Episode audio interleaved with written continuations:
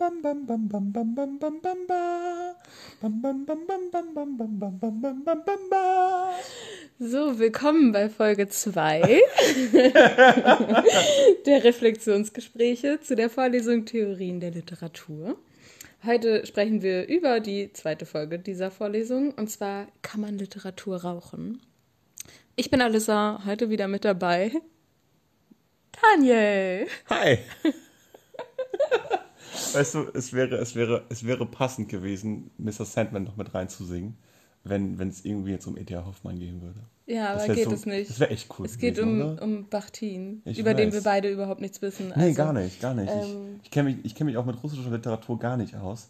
Ähm, mir ist auch erst durch den Podcast wieder klar geworden, dass Dostoevsky Russe war. Was hattest du denn? Ja, ich habe überhaupt nicht an Dostoevsky gedacht. Ach so, ja. Ich hatte ihn auch noch nie gelesen. Obwohl das eigentlich nee, ich glaube ich auch nicht. übel cool wäre, glaube ich.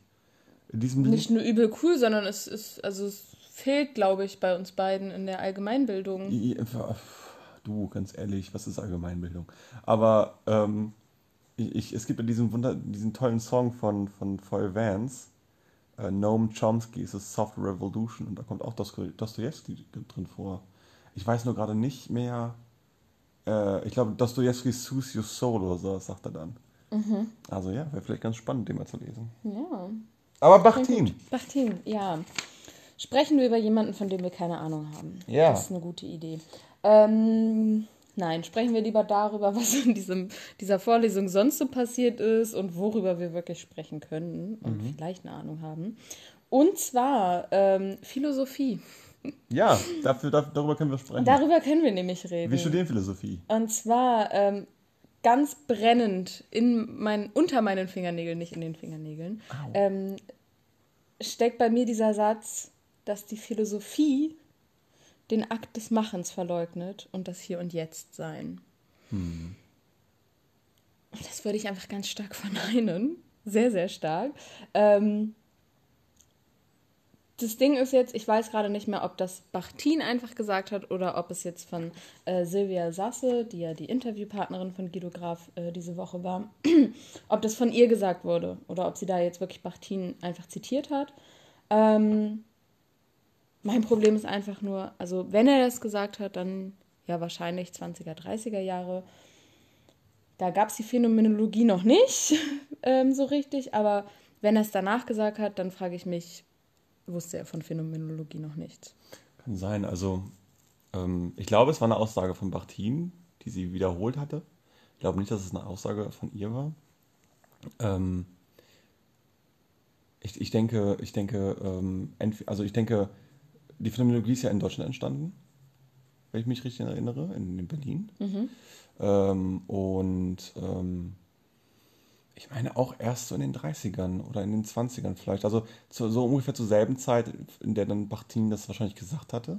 Jedoch ähm, ist es dann fraglich, ob sie dann wirklich schon nach, ähm, oder vielleicht sogar schon in den 1910ern, nee, ich denke frühestens in den 1920ern, ob Bachtin die dann schon mitbekommen hat in Russland, wenn er in Leningrad gewohnt hat oder in Moskau.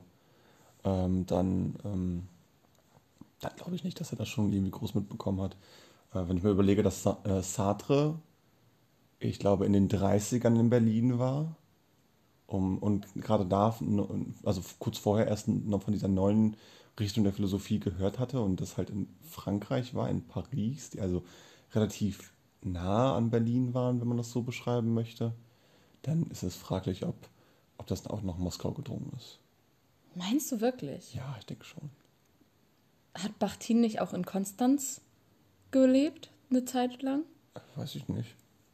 Das sagte, weiß sie, das sagte sie im Podcast. Ja, aber, aber trotzdem eine Stunde lang Podcast, da kann man schon mal ein kleines Detail Ähm, vergessen.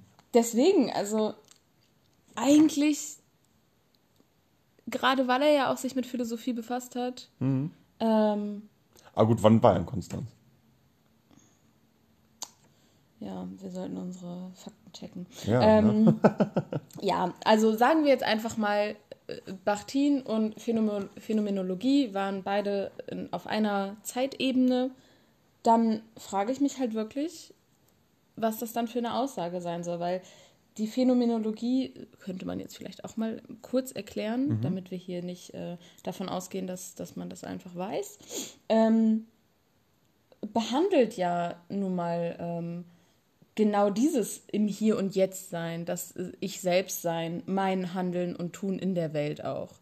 Ähm, mit einem ähm, trotzdem vom, vom Leib auch manchmal abgelösten ähm, Denken. Also, dass ich das mh, man nicht einfach die, die äh, Gesellschaft an sich annimmt, wie sie in der Welt ist, sondern das Individuum und, und wie ich allein in der Welt agiere. Ähm, und ich hatte das Gefühl, das ist ja das, was, was Bakhtin eigentlich fehlt in der Philosophie. Und was er ja in der Literatur scheinbar findet. Ich habe jetzt kurz beim Überfliegen seines Lebenslaufs bei Wikipedia nichts über äh, Konstanz gefunden jetzt. Ähm, also bis Mitte der 20er lebte er auf jeden Fall in Leningrad. Äh, eine Weile lang, äh, Ende der äh, 20er wurde er dann nach Kasachstan verbannt von Stalin und lebte da bis Mitte der 30er und ist dann wieder zurück nach Leningrad oder Moskau. Also, in der, also vielleicht liegt es auch daran, dass er nichts davon mitbekommen hat. Ja, da das echt kann sein. abseits der Metropolen dann noch lebte. Das kann sein, ja. Ja, schade für ihn. Dann hätte er vielleicht genau das gefunden, was, Schade für ihn. was ihn in der ich meine, Philosophie ich meine vielleicht, vielleicht hat er das ja auch dann gefunden später, nachdem er diese Aussage getroffen hatte. Ja. Und äh, hat sie aber nie revidiert, weil er vielleicht auch einfach ein anderes Empfinden in diese Richtung hatte. Kann ja auch sein. Mhm.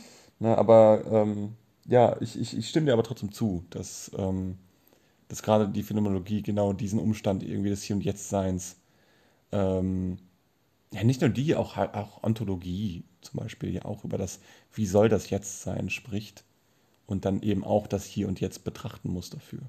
Ja. Ja. Ja. Oder die Hermeneutik, die sich dauerhaft mit den Umständen ähm, irgendwie äh, beschäftigt, was also zumindest so im Sinne Foucaults. Also jetzt nicht nur die Auslegung von Texten, sondern eben auch die Auslegung des, des Subjekts beispielsweise. Ne, auch, auch eine Form des, des, der Betrachtung und des, des sich Gewahrwerden über das Hier und Jetzt. Und nicht nur sich irgendwie distanziert und betrachtend dazu verhalten, ohne darauf genau einzugehen. Ja. Ja, es ist halt eben keine Verleugnung. Eigentlich. In meinen Augen. Ja, würde ich auch so sagen. Aber vielleicht liegt es auch einfach daran, ähm, dass wir beide äh, Philosophie studieren und da unser Philosophinnenherz vielleicht ähm, höher schlägt für die Philosophie als für die Literatur. ähm, wobei ich halt auch das, das Problem habe, dass ich eine Grenze zwischen Philosophie und Literatur schwierig zu setzen finde. Also wo ist sie wirklich? Also wir müssen halt betrachten, in welcher Zeit er das geschrieben hat. Ne? Äh, ich finde, Philosophie ist gerade in den letzten paar Jahrzehnten offener geworden, auch populärwissenschaftlicher. Also sie ist mehr in die Öffentlichkeit getreten und dementsprechend zum Beispiel auch literarischer geworden. Es gibt halt so Bücher wie ähm, hier das äh, äh, Café am Ende der Welt, hieß das Buch so. Ja, Oder ähm, ähm, oh, wie, wie hieß denn nochmal dieses Buch, was so Sophies Welt. Sophies Welt, genau. Ähm, was haben wir noch? Ähm, Naja, alles, was von Richard David Precht ist. ja, schon, ne? was jetzt aber nicht narrativ ist, sondern ja eher in, in Sachbuch. Ja, die, die genau. du gerade ähm, gesagt hast, sind ja, sind ja Narrative. aber auch so Zeitschriften wie das Philosophie-Magazin oder sowas, die Mhm. ja halt versuchen, das auch mehr für die Masse zu gestalten.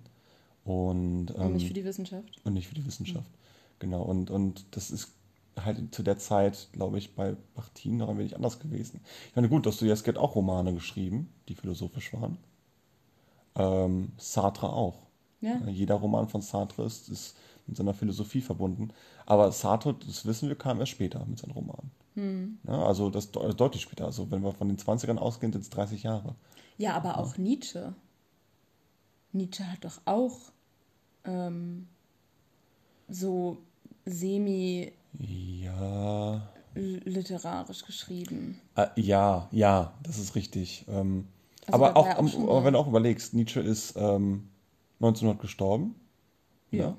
Ähm, und ähm, seine Schriften waren äh, bis kurz vor seinem Tod ziemlich verpönt. weil sie eben auch nicht so wissenschaftlich waren. Mhm. Also Nietzsche war ja, war ja ein ähm, exzentrischer Extremist, wenn man das mal so sagen möchte. Ähm, was, was das Schreiben, äh, was das im philosophischen Sinne bedeutet. Mhm.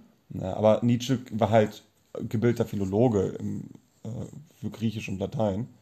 Ähm, der, der, kannte die Sprachen und der, der kannte, kannte die Auswirkungen von Sprache und hat das sehr bewusst gemacht. Ne? Aber ja, das, das stimmt. Also Nietzsche, ähm, ich weiß natürlich nicht, wie weit Nietzsche reichte zu der Zeit der 1920er. Also ähm, ich muss gerade überlegen, wann, ähm, wann diese ersten kritischen Ausgaben seiner Werke veröffentlicht wurden, weil ich meine, das war auch erst in den 50ern oder 60ern.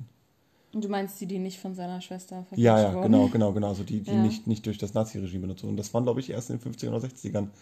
Ähm, von diesen beiden Italienern, deren Namen ich ständig vergesse. Hm. Ähm, ärgerlich. Aber genau, das also scheinbar hat der Weg der, der, der, Literatur und, und der Philosophie zwar schon immer irgendwie nebeneinander gelegen, aber die Verflechtungen ähm, waren vielleicht auch teils sehr marginal. Wobei auch in der Renaissance Romane geschrieben wurden, die ähm, philosophisch waren. Ja, wenn ich allein an die, an die Dialoge von Platon auch denke. Ja, gut, aber das ist ja nochmal noch mal ein gutes Stück weiter hinten. Ne? Ich weiß, ich weiß, aber äh, es ist ja trotzdem auch mhm. Fiktional. Waren, ja, aber die waren halt immer, ja gut, das ist halt so das Ding, ne? Man weiß, einige sind fiktional gewesen, bei anderen ist man sich nicht sicher. Ja. Ähm, aber da ist halt auch so das Ding, die waren aber auch immer Gegenstand wissenschaftlicher Diskussion mhm. und nicht wirklich äh, literarisch. Mhm, ja. ja. Und, aber wenn ich jetzt zum Beispiel so an Essays denke von äh, Montaigne zum Beispiel, ähm, der auch dann versucht hat, dann literarisch zu werden und trotzdem philosophisch. Mhm. Also teils, teils. Also ich kann verstehen, warum man diese Aussage trifft, dass, dass ähm, die Literatur etwas kann, was, was Philosophie nicht kann. Ähm, weil ähm, Philosophie halt auch über viele Jahrhunderte diesen Weg beschritten hatte, zur Wissenschaft zu werden. Also von, von das passt jetzt so schön in mein Bachelor-Thema, von, von diesem, von, von der, der, vom Pfleger der Seele mhm. hin zu einer Wissenschaft, die noch viel, viel mehr umfasst. Und ähm, diesen Weg bestritten zu haben äh, und dann, dann durch, durch Literatur sozusagen aufzuweichen, in Anführungszeichen, ähm, hat natürlich, glaube ich, auch vielen Philosophen dann auch, hätte das auch nicht gepasst. Deswegen sich zum Beispiel auch einen Nietzsche ja. dann relativ viel Gegenwind äh, geben musste. Ja, ja. Ja, ja stimmt. Wenn du es nur in Literatur einordnen würdest, dann würde es die Wissenschaftlichkeit ja auch so ein bisschen nicht verlieren, aber den Status der Wissenschaftlichkeit, der wär, wäre nicht mehr so hoch, wenn du jetzt einfach nur etwas als Literatur ansehen würdest. Mhm. Und ich denke, das, das ist so ein bisschen, was Martin meint, weil wenn du in Literaturwissenschaft bist, kannst du dich ja dennoch damit befassen. Ja. Ohne dass es nicht wissenschaftlich ist. Mhm. Also das, das, das ist so ein Punkt, das kann ich dann auf jeden Fall nachvollziehen. Mhm. Ganz zustimmen tue ich den auch nicht, aber das ist dann eher so ein Gefühlsding gerade irgendwie, also das ich noch nicht so richtig erklären könnte. Mhm. Ja, ähm, was mir auch noch aufgestoßen ist, wo wir jetzt gerade äh, zur Literatur übergegangen sind. Ähm, Bachtin sagt ja, dass ähm, Literatur, beziehungsweise gute Literatur, mit einem spricht und nicht übereinander. Mhm. Und ähm, dann stelle ich mir jetzt die sehr naheliegende Frage, was ist denn dann, wenn Literatur halt über jemandem spricht? Ist das dann automatisch eine schlechte Literatur? Weil er sieht ja diesen allumfassenden Erzählenden als, ähm, äh, als schlecht mhm. Und findet es ja gut in der Literatur, dass es den dann halt nicht immer gibt. So, warum ist der allwissende Erzähler denn was Schlechtes in seinen Augen? Ich stelle mich schon am Anfang mit, mit diesem über und mit jemandem sprechen. Mhm. Das verstehe ich noch gar nicht so richtig. Also, was soll das bedeuten? Naja, er meinte ja, dass, also er meinte ja, oder es wurde gesagt, sagen wir er, mhm. es wurde gesagt, oder er wurde so zitiert, dass ähm, es gerade schön fand, dass in äh, Dostojewskis, Dostojewskis Romanen ähm, die, die Figuren miteinander sprechen und nicht übereinander sprechen. Er mag es nicht, wenn, wenn du die erzählende Person hast, die dann äh, auf alles schaut und über alles redet, was, was da gemacht wird, mhm. sondern er will, dass es im Dialog passiert, dass sich gegenseitig erzählt wird, was gerade Phase ist und was, was gemacht wird. Und er will nicht, dass, dass darüber gesprochen wird. Also, dass jetzt eine Person sitzt und sagt, das und das und das und das passiert. Also mehr so, also er bevorzugt den personalen Erzähler. Genau. Und so wünscht, wünscht er sich auch Philosophie und Theorie, dass mhm. man nur noch miteinander spricht und nicht übereinander. Hm. Okay, ja, okay, verstehe ich, verstehe ich. Ähm, aber dann ist es doch auch gar nicht so weit weg von der Philosophie. Der Dialog ist doch immer schon der Ort gewesen, an dem die Idee entsteht. So, ja. Also, ja. Äh, gleichzeitig frage ich mich aber, warum das trotzdem schlecht ist, weil ähm, es gibt natürlich auch irgendwie die Position des, des, des, des Objektiven in der Philosophie. Des, des nicht, ähm, also des, des, des sich ab, also des sich, sich, sich ähm, abtrennens von allem. Mhm. Du ziehst gerade so weg. Ich hatte Angst, dass du mit, deiner, mit, nein, de, mit deinen Händen nein, gegens Handy. Ich, ich komme nicht gegens Handy. Und, und selbst wenn, dann muss das Handy wegziehen, nicht dich. ja, stimmt. Ich dachte, ich, da kommt noch mehr. Nee, nee. Ach so, okay. Ähm, ich, ich, dachte, ich lasse dir Raum zum Sprechen. Ach so, nein, ich dachte, du musst deinen Punkt noch weiterführen. Nee, ich hätte gehofft, du antwortest mir jetzt. Ach so. Ja. Ich, wus, ich weiß gerade nicht, was ich darauf antworten soll. Weil, also,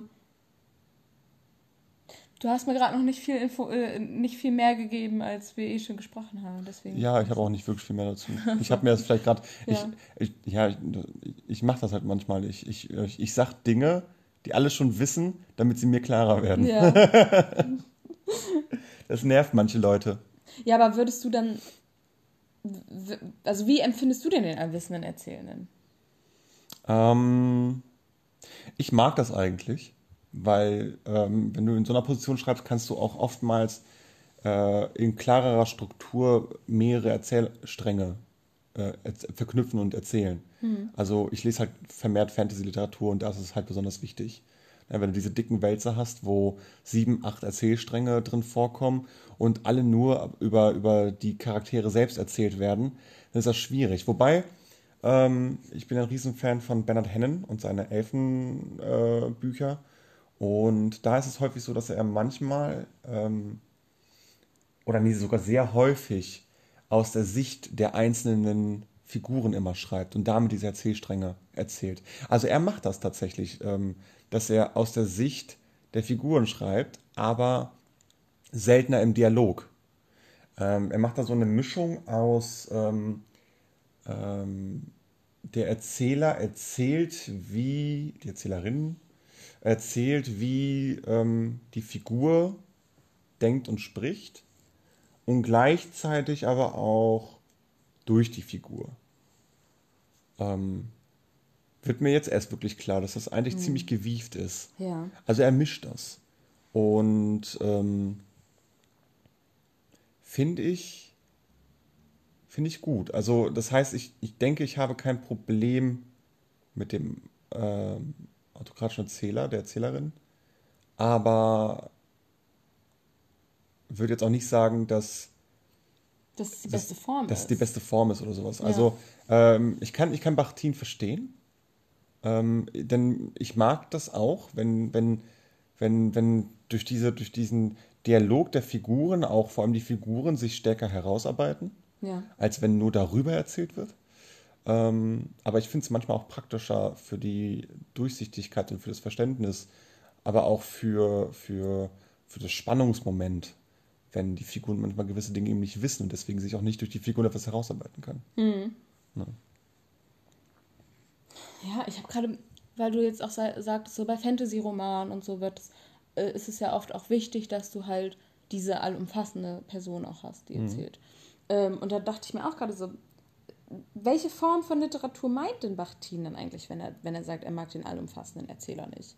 Weil ähm, wir haben ja nun mal auch verschiedene Genres in der mhm. Literatur. Und auch zu seinen Zeiten gab es schon verschiedene Genres. Ja. Ähm, und je nach Genre ist es manchmal auch mh, möglich oder eben nicht möglich, eine nicht allumfassende, eine nicht allumfassende erzählende Person zu haben. Ja. Also ich finde es schwierig, ähm, in manchen, äh, bei manchen äh, Buchideen dann zu sagen, okay, dann nehme ich jetzt halt lieber äh, Personen, die halt die ganze Story erzählen im Dialog miteinander und nicht ähm, das Übergreifende erzählen.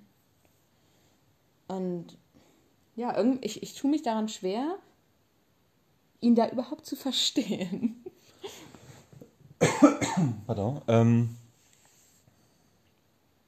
ja, ich, mir geht es ja ähnlich. Ich, hm. ich kenne Bachtin. Das ist ja das Problem, wir kennen ihn gar nicht. Ja, wir ja. wissen auch, ich habe nie was von ihm gelesen. Ich habe vorher auch noch nie was von ihm gehört. Ich auch nicht. Also, ähm, was soll ich dazu sagen? Ähm, ich kann nur auf das vertrauen, was, was im Podcast gesagt wurde. Und da scheint es wohl, dass wir dem einfach nicht zustimmen. Hm. Ja, vielleicht fehlen uns da einfach die Infos. Hast du noch irgendwas auf deiner Liste? Ähm, ja, und zwar, äh, das hatte ich ganz oben aufgeschrieben, und zwar diesen, diesen Konflikt mit dem Theoriebegriff. Ähm, ich habe, also Theorie kam jetzt in diesem Podcast, also in der letzten Folge schon, aber auch in dieser Folge häufiger vor und ich verliere langsam das Verständnis für diesen Begriff. Also ich, ich ja. weiß langsam nicht mehr, was sie mit Theorie sagen wollen. ja. Also Theorie ist für mich die Darstellung einer Idee, das Festsetzen einer, einer äh, Struktur oder auch das äh, Zeigen von Verhältnissen äh, im, im, theoretischen Sinne eben. Mhm. Ähm, ja, aber Silvia Sasse sagt ja, Theorie kann auch eine Darstellung einer Idee sein oder Inszenierung einer genau. Idee. Genau, wann ist es, was ist es dann noch? Ja, genau. So, und verstehe ich auch nicht mehr dann. Ja, vielleicht, ja. vielleicht sollten wir noch einen Wikipedia-Artikel zu Begriffserklärung Theorie hier noch in unseren, unsere Podcast-Beschreibung mit reinlegen. Ja, also zum Beispiel die Frage des Podcast-Titels ist, äh, kann man Literatur rauchen? Und bezieht sich wahrscheinlich etwas scherzhaft auf diese, diese Erzählung von Bachtin, äh, dass er irgendwie äh, da sein, sein, sein, sein, sein Werk da verraucht hätte. Sein Manuskript, was sein Manuskript, eine Lüge was eine Lüge ist. ist. Also sie meint ja, vielleicht hat er mal eine Seite irgendwie hm. rausgerissen und sie nochmal neu geschrieben später dann.